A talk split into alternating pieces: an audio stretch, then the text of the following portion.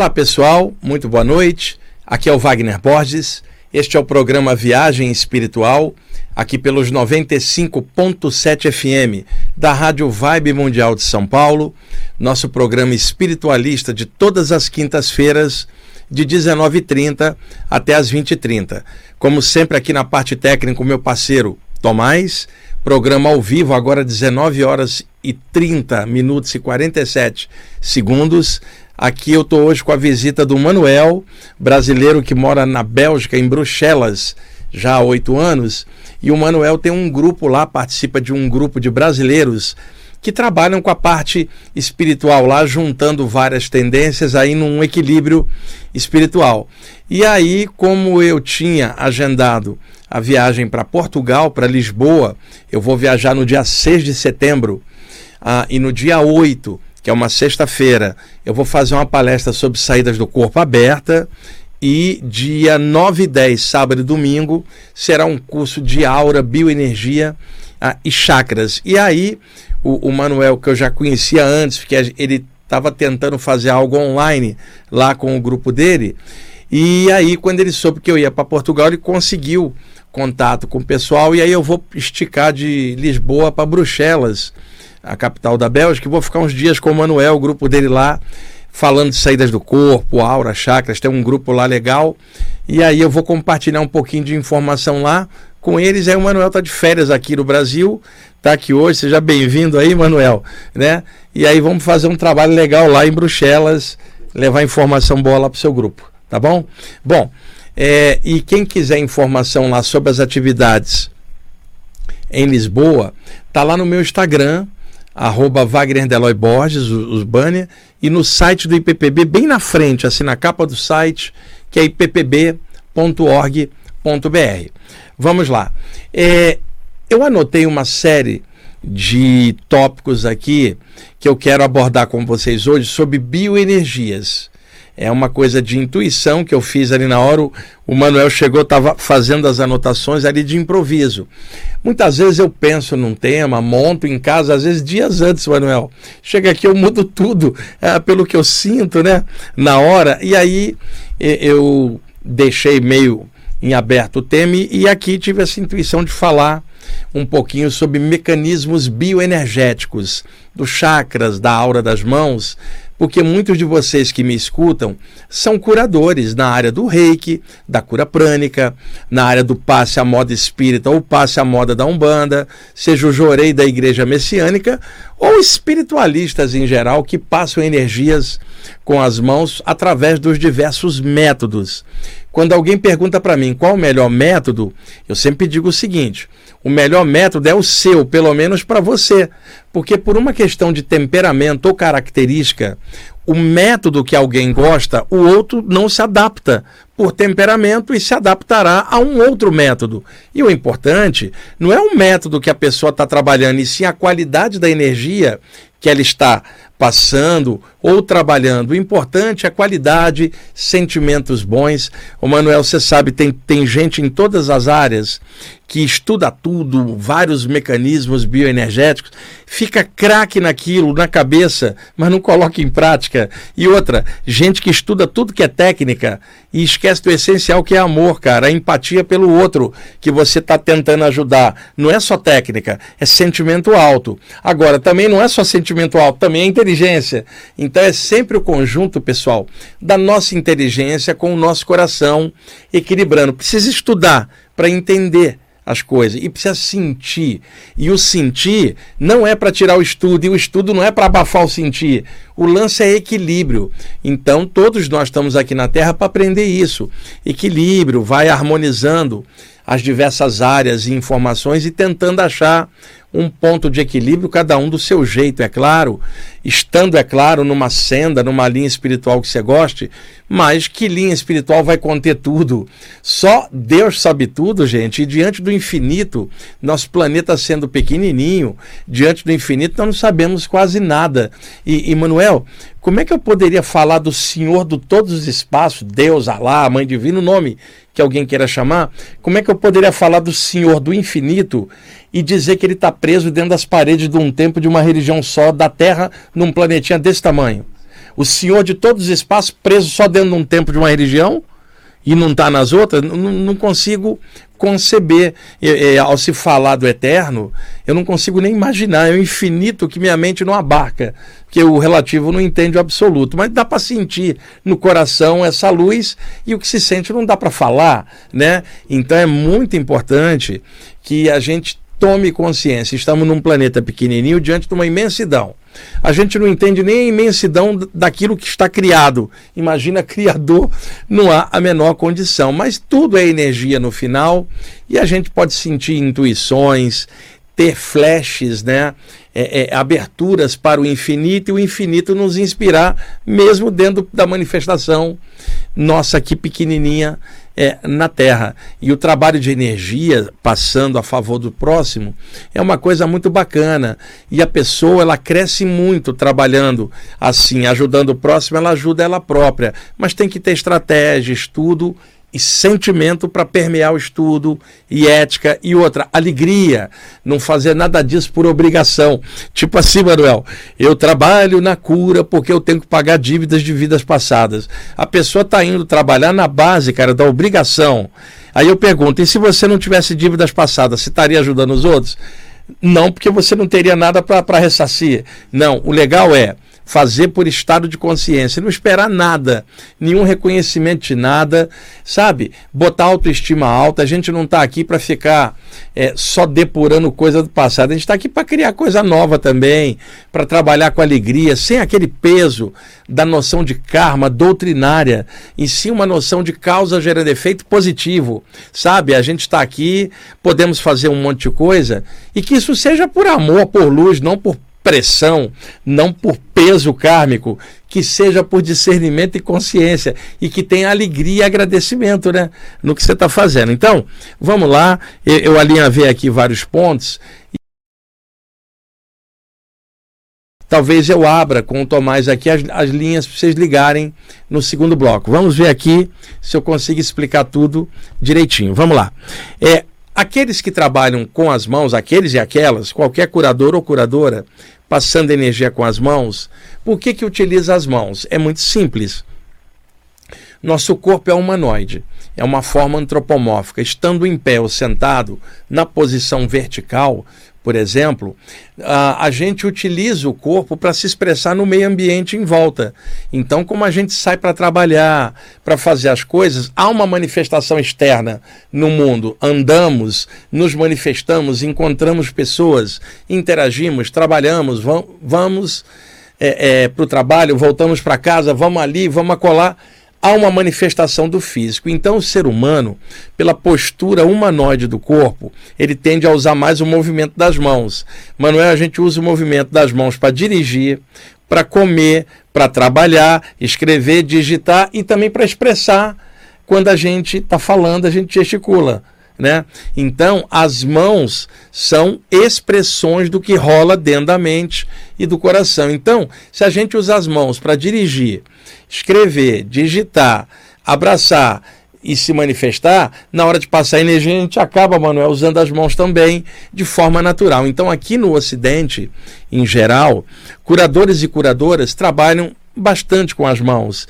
E a gente tem também métodos de bioenergia do Oriente para cá que também trabalham muito bem as mãos, como a cura prânica do Shoa Koksui, o reiki do Mikao Uzui, que são é, é, é, é, mecanismos de cura com passagem de energia vindos do Oriente, mas também utilizando as mãos. Então é mais do que natural de que a gente use as mãos. Entretanto, não é a única forma de passar energia, porque devido ao fato da gente usar as mãos, muita gente fica presa só na ideia das mãos, ô Manuel. Só que as mãos são apenas expressão do que a mente sente e o coração sente também. Então, os iogues antigos que viviam reclusos dentro dos templos ou ashrams ou, ou, ou, isolados em algum ambiente de floresta, eles viviam uma vida interiorizada, meditavam muitas horas por dia. Então eles não tinham uma manifestação externa como a gente no dia a dia. Era uma manifestação mais interiorizada.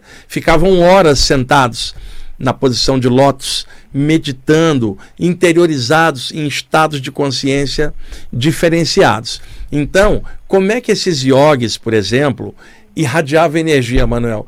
Como eles não ficavam tanto na vertical em pé?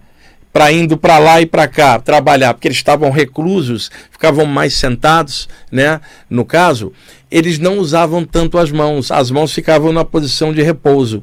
Como é que eles passavam energia diretamente pelos chakras? Tá? É, os yogis trabalhavam os chakras e irradiavam através dos chakras, não usavam a, as mãos. Poderiam usar, mas a prioridade era os chakras e eles se desenvolviam também para isso. Então, às vezes, num cantinho secreto, aquele mestre yogi sentava e vibrava uma luz para o mundo abraçando a humanidade inteira. Ele mergulhava para dentro, interiorizava, achava um elo nele mesmo aqui e depois ele exteriorizava e abraçava a humanidade em silêncio pelos chakras. Já aqui no Ocidente, com toda a atividade nossa da vida material, a gente acaba exteriorizando pelas mãos. É claro que se eu pegar um chinês ou um hindu de hoje, né, um indiano, eles também têm movimentação, trabalho. Eu estou colocando naquele contexto antigo os iogues trabalhavam mais mentalmente. Se a gente pegar também os iniciados da velha Grécia e do velho Egito, eles também estavam vivendo uma vida é, isolada, fora da sociedade. Poder, podiam usar as mãos, mas também vibravam muito pelos chakras. Então, além de passar energia pelas mãos, podemos passar pelos chakras. Manuel, você está na fila do banco e você sente uma necessidade de exteriorizar a energia. Você não vai estender as mãos e ficar vibrando no banco, cara. O segurança te expulsa de lá. O que, é que você faz? Vibra pelos chakras, principalmente o da testa ou do peito, e enche o ambiente de luz se precisar. Ninguém vai saber, sabe? E você silenciosamente é capaz de irradiar essa energia. A outra maneira, além das mãos e dos chakras, pessoal, é através da mentalização, que é um método que também era yogi, mas que também surgiu aqui no Ocidente, nas diversas linhas herméticas, ocultistas, o trabalho pela força do pensamento, Manuel. No caso, concentrar em alguém projetar ideias positivas ou a vontade forte a favor da melhoria de alguém. É claro que nisso a energia vai sair pelos chakras, mas muitos trabalhavam só na mente ou no coração direto, sem pensar em algum chakra específico, a trabalhava com a força mental, por causa do poder da concentração. Então você, por exemplo, Manuel, você tem um amigo que está lá em Bruxelas, na Bélgica. Concentra aqui e você pode irradiar pelas mãos para ele, não tem distância a isso, mas você pode mentalmente criar uma massa de luz, colocar o rosto da pessoa dentro da imagem, encher de luz e arremessar mentalmente, uma mentalização, ou criar uma forma pensamento luminosa e ejetar na direção da pessoa. Então, veja quantas variações. Passamos energias pelas mãos, podemos passar pelos chakras, podemos passar por mentalização positiva, através da projeção de formas, pensamento. Também podemos passar, embora isso hoje seja mais raro, por insuflação. A insuflação era um método yogi também, Manuel, de passar energia pelo sopro. Então, como os yogis trabalhavam seus pranayamas e diversos métodos respiratórios, o sujeito respirava fundo e projetava pelo sopro, o pranificando, passando prana pelo sopro. O nome disso, insuflação. Lá na Índia falaria pranificação pelo sopro. Porque se você fala energia, quando você vai passar para alguém, você fala energizar. Se você fala, por exemplo, é fluido vital, você vai falar, Manuel, fluidificar. Se você fala prana, que é sopro vital em sânscrito, você falaria pranificar, que é passar prana. Daí a expressão cura prânica do Shoa Koksui, que era filipino, mas viajou pela Índia e pela China e trouxe esses métodos para cá e chamou é, de cura prânica. Mas a palavra prânica ou prânico se refere a prana, a energia. Então, irradiar energia, o yoga fala, deixou pranificar né? Então ele usava o sopro, era um método de cura. Com o tempo isso se perdeu, né? Não, não era uma técnica das multidões, era uma coisa de yogis que trabalhavam bem a respiração. No Ocidente, essa técnica era conhecida no Egito também, com outros nomes, é claro, e ali era mais esotérico, Manuel. Não passava em aberto para ninguém. Aquilo também se perdeu, né, com a civilização egípcia se esboroando ao longo do tempo, dentro dos ciclos civilizatórios que a gente tem. Talvez na Grécia, em algum momento na parte hermética, ah, essa prática tem existido também. Por incrível que pareça, Manuel, sabe onde a prática do sopro sobreviveu? No xamanismo. Porque você repara os xamãs dos povos indígenas das três Américas e lá na Oceania, os aborígenes na Austrália e os maores na, na, Nova Zelândia, é dentro do conjunto de práticas xamânicas de usar elementos da natureza, tem a prática da baforada, né? A baforada ou sopro que os xamães usam, que seria uma planificação xamânica, se eu quisesse juntar o, os termos de forma universalista. E aí o melhor, a Umbanda que surgiu em 1908 em Niterói, lá com o seu Zé o Caboclo, a Umbanda ela mescla a tradição dos brancos, a tradição afro e a tradição indígena. Ela é uma amálgama, igual o povo brasileiro, que é uma mescla de várias culturas. E como parte do ensinamento da Umbanda também vem dos povos nativos, a Umbanda incorporou o sopro, por isso o preto velho acoplado faz a baforada, sabe? O Exu ali sopra. Então o sopro sobreviveu na área indígena e por tabela um pouco na área da Umbanda, mas era uma técnica que já existia antes e que é básica. Capto o prana pela respiração e sopro esse prana para limpar a energia de alguém. Então, olha o que a gente tem até agora, Manuel: passagem pelas mãos, exteriorização de energia pelos chakras, mentalização positiva, projeção de formas mentais e agora insuflação. É por isso que é bom a gente estar tá estudando, pessoal, senão ficar só naquela coisa da limitação das mãos. E aí o que acontece, o, Manuel? Uma pessoa sofreu um acidente, perdeu as mãos. Ela pode continuar passando energia pelos chakras.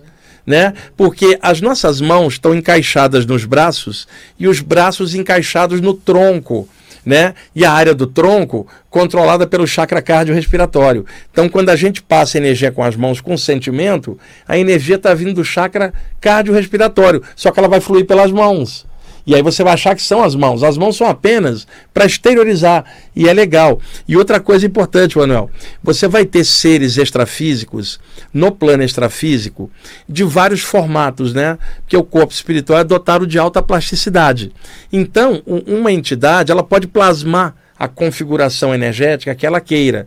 Mas, na maioria das vezes, é um formato humanoide, porque a pessoa viveu aqui assim, ela tende a reproduzir ah, isto lá. Só que existem espíritos mais avançados que não têm a forma humanoide. Você olha, parece um campo energético humanoide, mas translúcido. Você olha mais em lugares mais avançados, são esferas de energia. E nesses lugares que são esferas, você não tem uma cidade astral igual o nosso lá.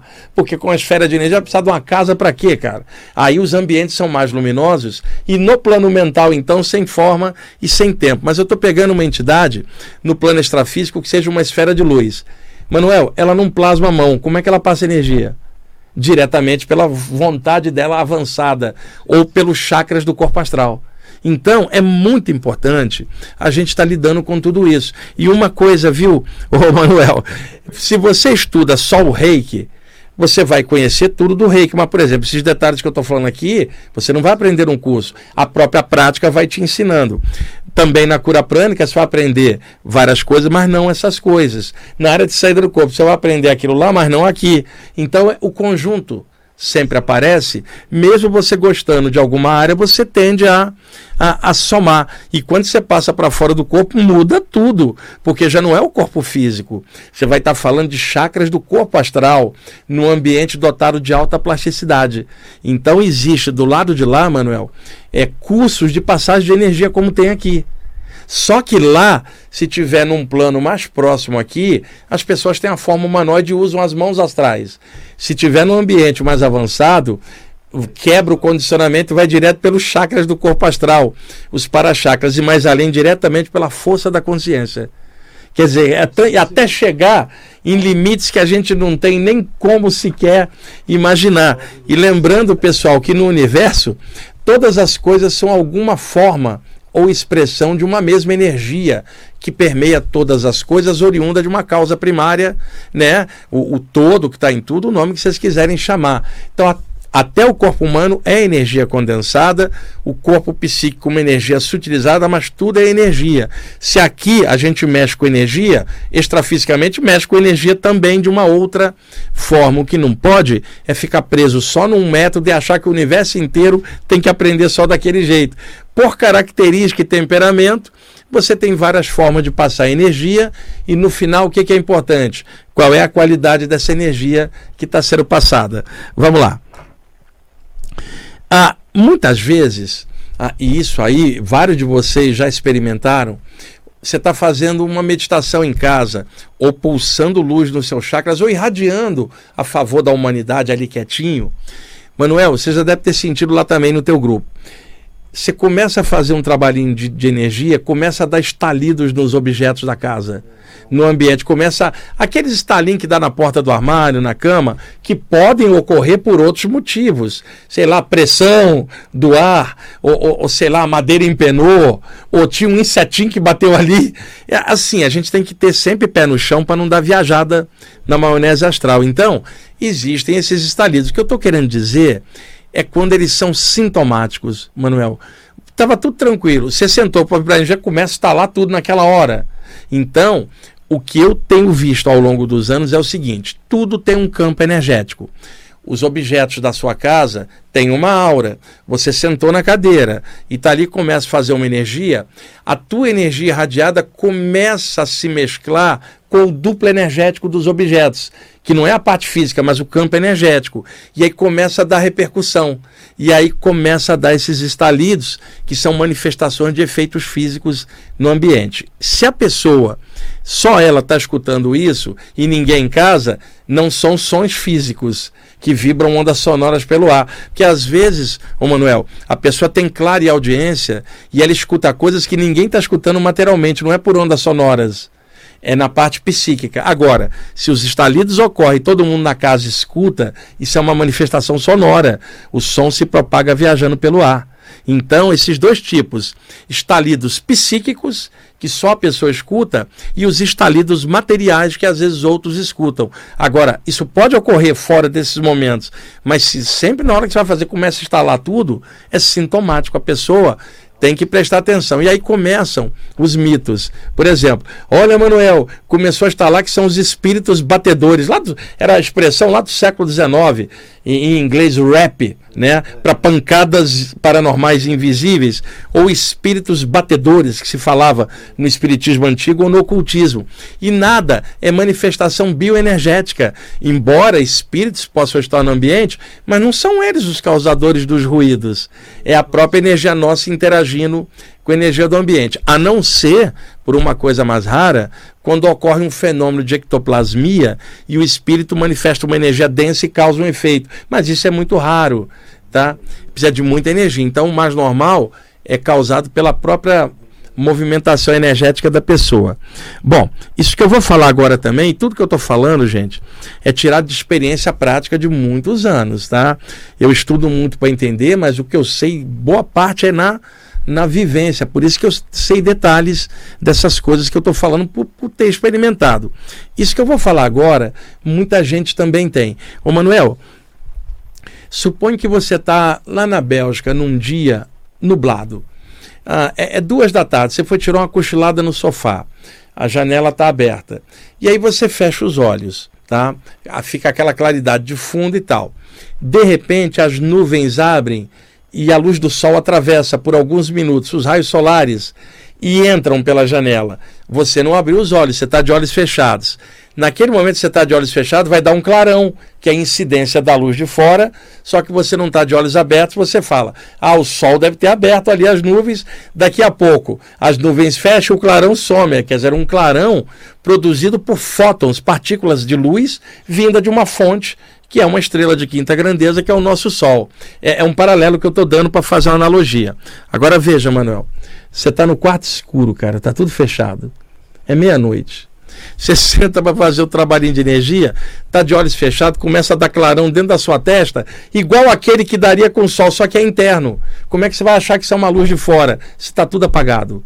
Esse é o chakra frontal ele muitas vezes ativa espontaneamente e dentro do, do espaço energético da nossa testa começa a dar clarão. Você está de olhos fechados. É um clarão branco fluorescente ou amarelo clarinho, que é o que? O prana, a energia fluindo pelo chakra naquele momento. Quantas pessoas estão ouvindo a gente agora e já tiveram isso e não sabiam o motivo?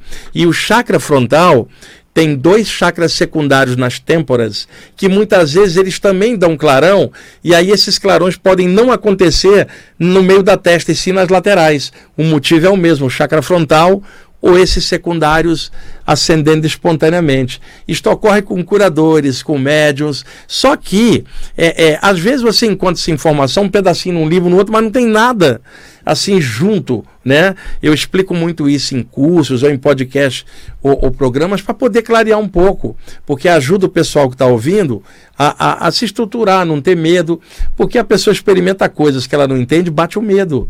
E aí o medo atrapalha ela. Por isso que é importante estarmos falando disso em aberto, com linguagem normal, universalista, eu não estou doutrinando ninguém, segue o caminho que você quiser. Eu estou dando informação bioenergética, que é comum a todo mundo de todas as áreas. É, e olha que eu não expliquei quase nada, mano. O Tomás está me avisando que já está na hora do intervalo. E aí, o Tomás, eu não vou abrir para pergunta, não, porque tem um monte de coisa aqui ainda para explicar. Acho que o melhor é eu avançar nisso. Então, vamos para o intervalo, que a pouquinho a gente volta, pessoal. Bom, pessoal, vamos lá para a segunda parte do programa. Eu sou Wagner Borges, estamos aqui no programa Viagem Espiritual pelos 95.7 FM da Rádio Vibe Mundial de São Paulo, agora 20 horas e 30 segundos, programa aqui ao vivo.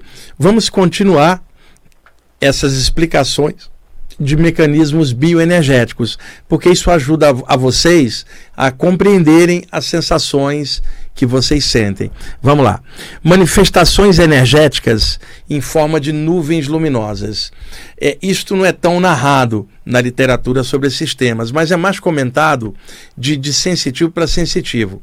Manuel, você está ali meditando, está lá em Bruxelas, no teu quarto, ali meditando, de repente, pela clarividência, você vê descer no ambiente uma nuvem luminosa, uma massa nebulosa, mas luminosa, viva, com uma energia pulsante.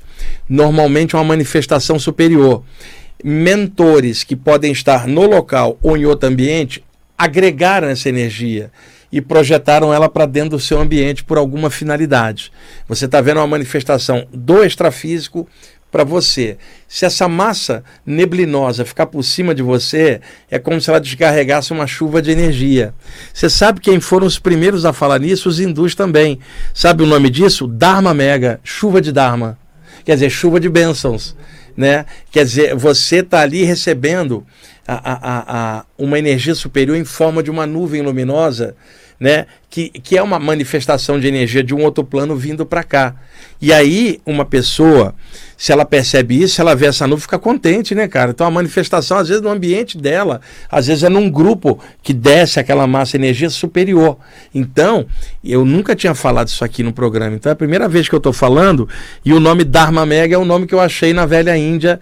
É Dharma, a palavra é trabalho, dever, mérito bênção e mega, uma chuva de Dharma, uma chuva de virtudes sobre você. Isso é legal pra caramba. Quando os mentores fazem isso comigo, eu adoro, porque você toma um banho de luz, cara.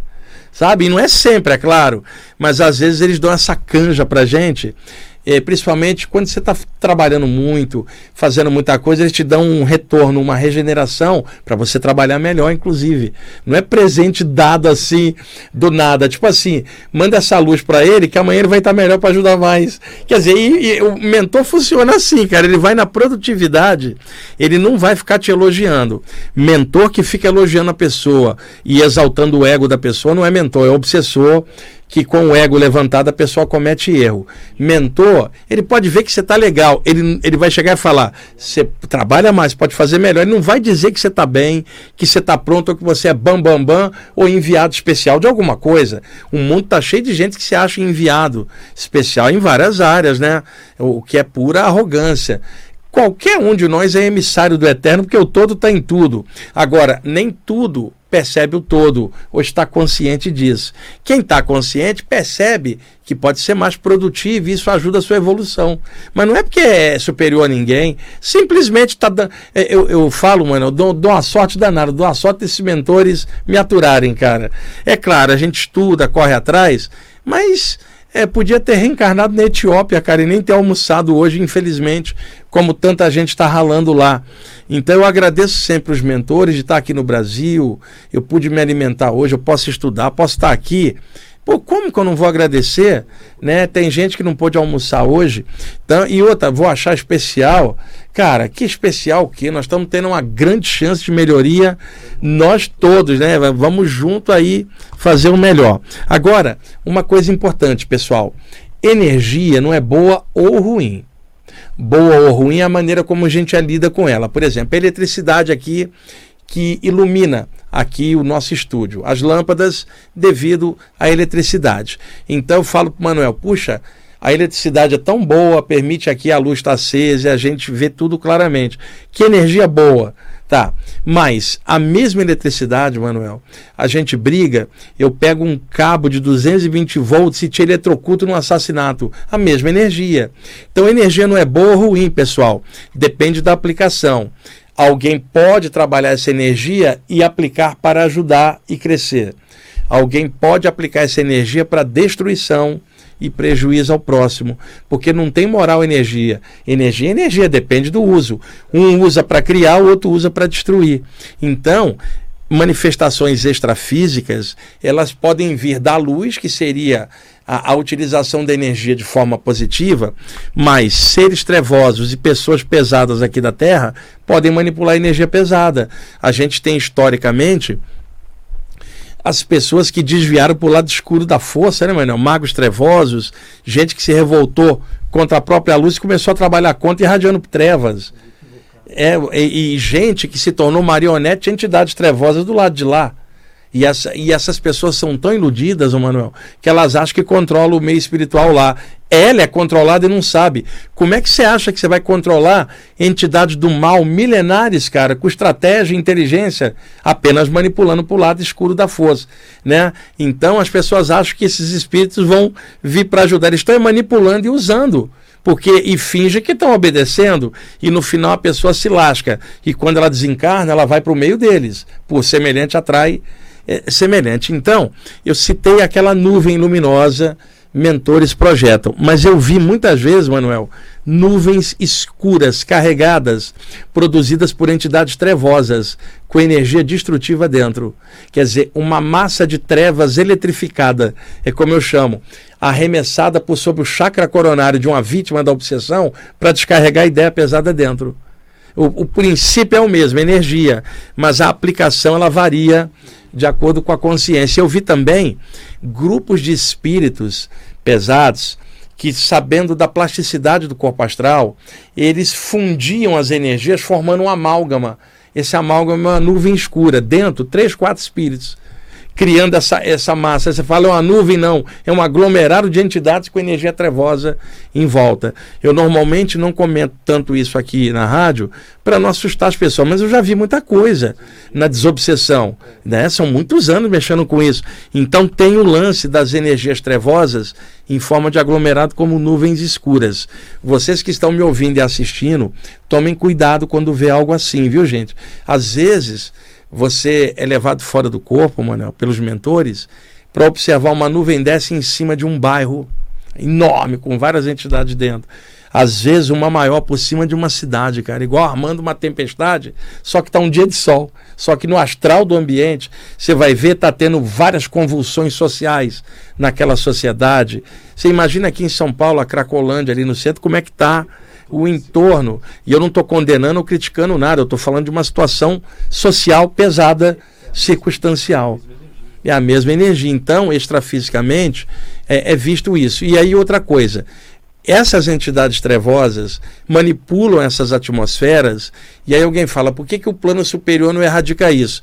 Porque o ser humano da Terra, encarnado aqui, nós, produzimos tanto pensamento estranho que isso cria condições dessas entidades se ligarem.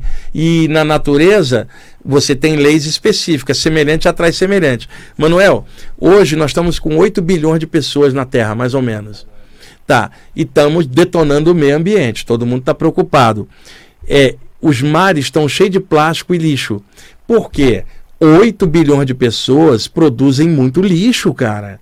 E se não tiver reciclagem disso, o meio paga. Eu estou fazendo analogia. Agora veja: 8 bilhões de pessoas pensando tranqueira são formas mentais de um lixo coletivo da humanidade. Entidades estão na sintonia disso e agregam. Não tem como mentores chegar e desagregar, porque teria que mudar nossa mente e nem eles conseguem, porque é o livre-arbítrio da gente.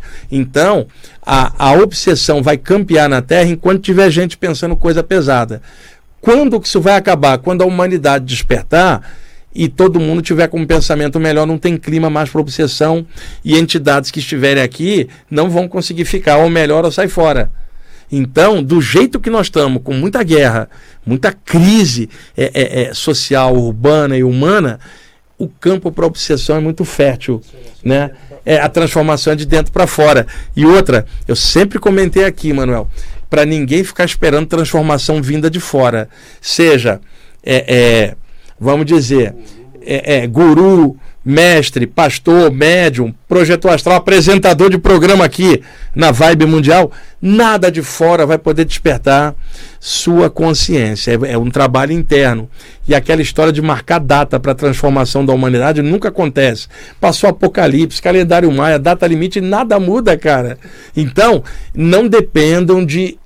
É, eventos externos para despertar sua consciência. Tipo, vai abrir um portal no dia tal. Minha concepção, Manuel, se for abrir um portal no dia tal e você não tiver na sintonia, o portal pode estar aberto, mas você está fechado. Não adianta. Agora, se não abrir portal nenhum e você abrir o teu, você já está resolvido. Então, por que, que a pessoa fica esperando abrir um portal fora e não abre o coração? Não abre a mente e não vira um sol ela mesma? Porque é mais cômodo esperar um poder superior vir te melhorar ao invés de você lutar. E a Terra é um planeta de provas e expiações, e quem está aqui não veio de férias, está ralando, aprendendo. Agora, no meio do bolo todo, ainda dá para crescer, cara. Então a gente está com a sorte danada. Quem mexe com a parte espiritual, porque ganhou sorte grande. Tem o esforço da pessoa, está correndo atrás, sabe? Mas tem aquela sorte, está encarnado num contexto que te permite avançar nesse estudo. Se a gente tivesse num outro lugar na miséria, a gente não conseguiria fazer isso. Então tem que haver muita gratidão e, e, e sempre pensar o melhor possível. As oportunidades, né, Manuel? Bom, outra coisa que é importante, que inclusive há alguns anos eu fiz uma série, acho que de três programas sobre isso. Mentores extrafísicos, pelo menos a maioria que eu vi, com aparência de chineses. Mas é claro, hoje você pode encontrar alguém que plasma qualquer coisa mentores chineses, Manuel, que faziam acupuntura energética na pessoa extrafísica. Tá? É claro que você pode ter um profissional brasileiro que aprendeu acupuntura, está desencarnado e hoje faz lá. Mas é claro que a tradição vem da China. E eu tenho uma teoria também, Manuel. Eu não acho que os chineses criaram acupuntura desenvolveram e os espíritos copiaram lá e fazem lá. A acupuntura já existia lá e os chineses acabaram captando e desenvolvendo o método aqui. Nada começa aqui, começa lá. Então, como na China ficou muito forte essa egrégora da acupuntura, é normal que na maioria das vezes surjam mentores ligados ao taoísmo ou à parte chinesa que manipulam é, é, é, agulhas que não são agulhas de metal, são configurações de formas pensamento condensadas na frequência da pessoa que vai receber ajuda.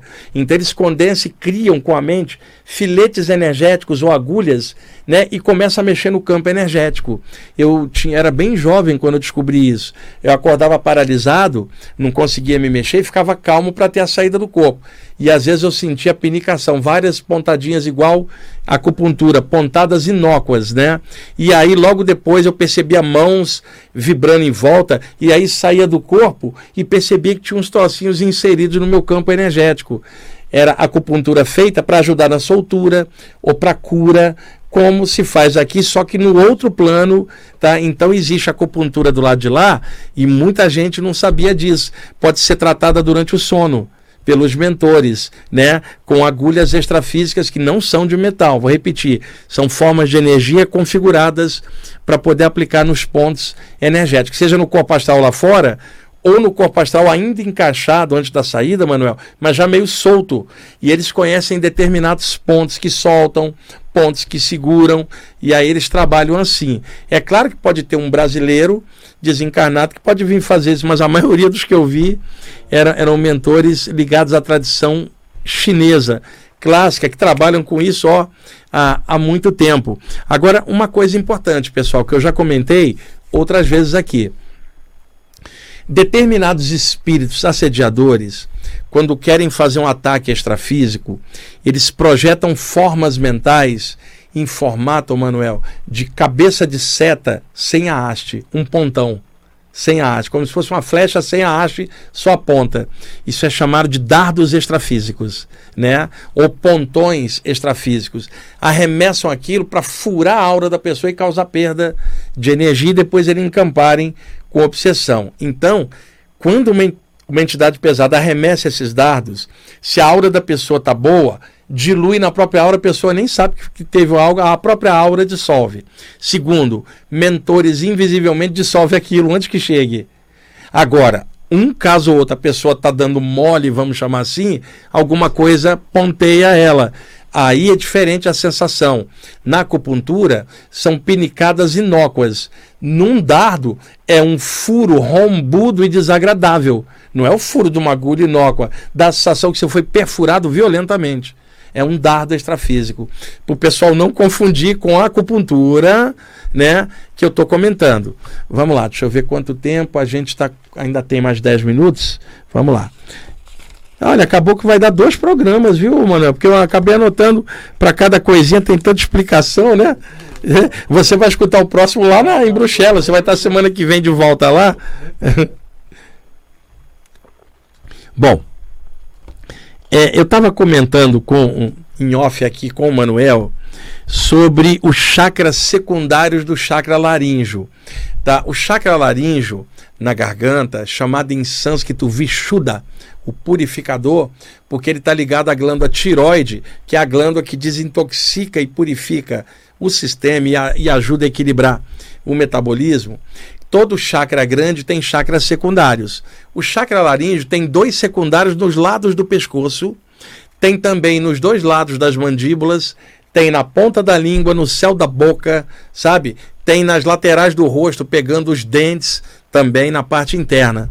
Então, quando você fala, por exemplo, a área, a região dos olhos está ligada ao chakra frontal, Manuel, e a raiz do nariz, tá? Enquanto que do nariz para baixo, pegando ouvido, boca e garganta, é o chakra laríngeo. Você quando está com algum problema de garganta, ou de ouvido ou nariz, você vai no otorrinolaringologista, você não vai no oftalmologista.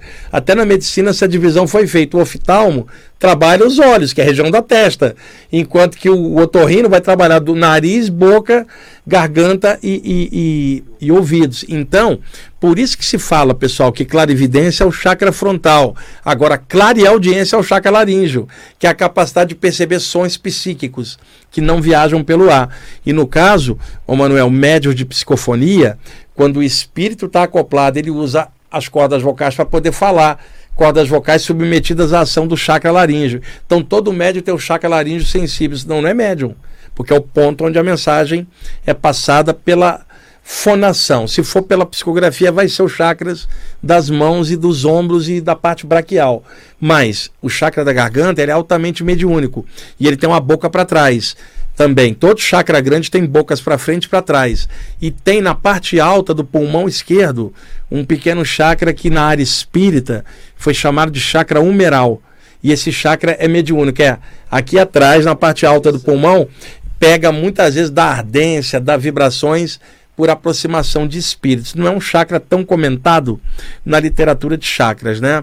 Agora voltando ao laríngeo, como ele tem dois secundários ah, no lado do pescoço, o Manuel, e como ele energiza também boca, laringe, faringe traqueia, quando há um acúmulo de energia no chakra da garganta, a energia entra para a boca e ela sobe, cara, batendo na pineal lá em cima e no cérebro, dando uma pressão dentro dos ouvidos. Fala, pô, parece uma pressão forte. Do nada, é causada pelo chakra laríngeo que controla os ouvidos, cara. A energia sobe pela boca, tem um chakra na ponta da língua e um no céu da boca. Você acredita que os hindus mapearam até esses chakras? O chakra do céu da boca, do palato, é chamado Lalana Chakra em sânscrito. Lalana é palato, o céu da boca. Por isso, pessoal, em artes marciais e em práticas de yoga, coloca a ponta da língua encostada no céu da boca, para fechar o circuito, a energia subir e pegar a pineal, que está bem no meio do crânio, logo abaixo dos dois hemisférios cerebrais, ligada ao chakra coronário. Essa energia fica presa, dá uma pressão dentro dos ouvidos. Muitos médios sentem isso, né? E, e se tratando os chakras laterais do pescoço, eles são importantes. Quando se fala de encosto, Manuel, não é uma obsessão, mas uma entidade que está meio perdida, não sabe que está desencarnada ou está confusa e encosta energeticamente na aura de alguém num acoplamento áurico. E esta pessoa encarnada começa a sentir o que a entidade estava sentindo por uma questão psíquica. Aí você fala, tem algo encostado. Aqui no Brasil, o termo encosto é até popular. O encosto não é uma entidade obsessora que vem te atacar deliberada.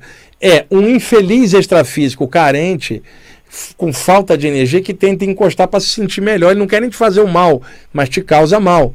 Se eu saio ah, de um pântano cheio de lama e cheio de sanguessuga agarrada e abraço você, mano, eu te sujo inteira, é circunstancial. Acontece que essas entidades estão com um campo energético grosso. Se encosta e acopla com você, divide a grossura com o teu campo. Você vai ficar sujo também, vai se sentir péssimo. E não era um problema físico. Sabe a área que esses encostos gostam? Esse chakra humeral atrás e os dois chakras laterais do pescoço. Sabe aquela, você até imagina a pessoa ali sentada, vem um cara e encosta a cabeça dele no pescoço. Só tirar um soninho aqui, pode olhar na, na aura do pescoço dos lados é um ponto de conexão. Então, se a pessoa sente ah, ah, isto, se ela projeta energia pelos chakras laterais para fora, ela amplia o campo e solta, desacopla. Se ela trabalha o chakra da garganta também, de tabela ele equilibra um pouco a energia, porque a energia de baixo que vem da terra tá? A Kundalini. Ela vem subindo e antes de chegar no alto da cabeça, ela tem que ser filtrada no chakra da garganta, porque a energia que vem de baixo é densa, ela tem que ser transformada em energia mental para dar força ao cérebro. Então o chakra laringe é o elo entre a cabeça e o resto do corpo. Ele é o filtro, filtro cara. Por isso em sânscrito é Vishuddha, o purificador. Então, o que, que acontece? Se a pessoa está com o chakra laríngeo bom, essa filtragem fica perfeita. Se está muito acumulado ou desequilibrado, a energia fica retida aqui, pode causar vácuo lá em cima subindo, pode causar essa abertura que os caras encostam, e nada disso é tão falado em aberto sobre esse tema. Então é importante conhecer esses chakras laterais, né? Você pode vibrá-los para fora, para a esquerda e para a direita ao mesmo tempo, como se desse um passe pelos chakras do pescoço para fora. O que tiver agarrado é expelido, cara. Agora, é claro que se eu percebo que tem uma entidade dessa ali, eu não vou projetar uma energia tipo assim, ah, esse cara tem que sair, vai lá pro fundo do umbral. Não, não é isso não. Pô, tô notando algo, deixou vibrar uma energia e tomara que quem esteja por aqui melhore. Sabe, pensamento legal, cara. Não é manipular a energia de forma covarde. Tipo assim, eu, eu conheci gente que fazia isso. Pode encostar que eu torro, eu dou um choque. Encosta que vai ver. Eu manipulo a energia bem. Arrogância total. E isso já mostra que a pessoa está auto-obsidiada. Tá? Tem que ajudar, se defende ajudando. Tipo, tá me, tô me sentindo péssimo, deixou me sentir melhor, e nessa melhoria, quem tiver junto, em vez de me afetar, eu é que vou melhorar ele. Sabe? E, e trabalha em cima. Agora, é claro, para ter essa confiança, você tem que saber trabalhar suas energias, tem que saber exteriorizar. E é claro, aqui pelo programa de rádio eu não tenho como é, é fazer práticas assim, eu só tenho como explicar essas coisas que eu estou explicando. Mas o Manuel pude aprender tudo isso na prática, cara, trabalhando, olha, anos em cima para poder desenvolver esse conhecimento e o recurso para poder hoje estar tá explicando a, a, com, com, com conteúdo. Bom, vamos lá. Quem trabalha energia com as mãos, eventualmente vai sentir muito calor nas mãos, mano. É natural porque tem chakra na palma da mão e pontas dos dedos. Dá um calorão às vezes nas mãos, né? Também sensação de pulsação como se cada mão fosse um pequeno sol pulsante. Também absolutamente normal.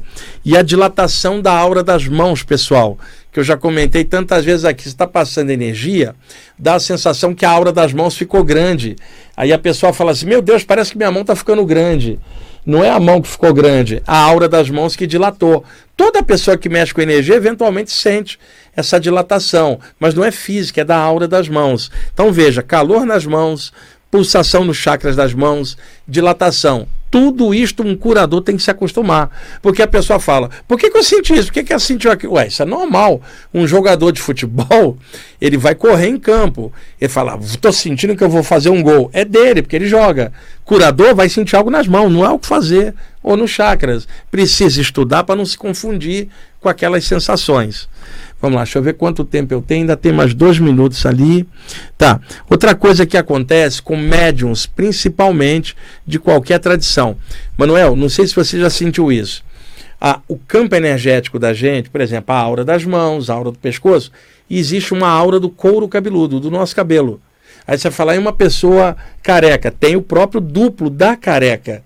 Agora, o cabelo da gente tá? Ele também é uma forma de energia, porque matéria é energia condensada. Às vezes, por ação de um mentor que projeta uma energia de cima para baixo, ele pode estar próximo em outro plano. Essa energia entra pelo chakra coronário, eletrifica o campo energético do couro cabeludo e você começa a sentir formigamento na cabeça, no couro cabeludo, a sensação que uma mão de leve está passando com arrepio no couro cabeludo. Quantas pessoas sentem isso, cara, e não sabe o que, que é? É o a energização do duplo energético do couro cabeludo por causa do chakra coronário. É, um, é todo, praticamente todo médium sente isto em, em algum momento, cara. Então, as pessoas chegam às vezes para mim e falam assim: Wagner, eu estou sentindo isso. Mas eu falo, mas por que, que você está preocupado? Isso é normal. Ai, mas eu não sabia o que, que era. Ah, estuda um pouquinho, se acostuma, de vez em quando vai eletrificar e fica contente. Porque quando eletrifica, fica vibrando assim, não tem uma coisa negativa que consiga encostar, cara. Porque a aura da cabeça está toda ativada. Então, essa eletrificação, que é um termo que eu estou criando, do campo energético do couro cabeludo, é positiva e numa pessoa careca vai o próprio duplo da cabeça. Tá? A sensação pode ser um pouco diferente, porque não tem a massa de cabelo por cima, que é uma massa é, a mais, mas isso não significa nada, porque de repente pega um cara careca, o chakra coronário dele é enorme, porque ele trabalha muito bem. Então é relativo, mas via, via geral, muita gente sente esse formigamento no couro cabeludo por causa da energia. Bom, a gente está chegando já no horário e olha, Manuel, ainda ficou um monte de coisa aqui, cara. Eu vou ter que fazer uma parte 2 do programa, tá? Para continuar explicando semana que vem. E se der no próximo eu abro para perguntas para vocês. Se não der no outro ainda, eu vou abrir para vocês perguntarem. E é muito legal estar tá aqui podendo compartilhar esses conhecimentos com vocês e nota, não estou doutrinando ninguém, nem dizendo o que cada um deve fazer da sua vida. Isso aí cada um deve usar bom senso, filtrar as coisas e ver por onde vai. É livre-arbítrio de cada um. Então o importante é estudar isso de forma geral. E aí cada um aplica na sua área do jeito que achar é, melhor. Tomás, estamos em cima, né? Bom, gente, Tomás decretou, terminamos o programa. Semana que vem a gente volta. Obrigado aí, o Manuel, que está me visitando. E eu vou ver o Manuel mês que vem lá em Bruxelas. Gente, até mais. Um abração.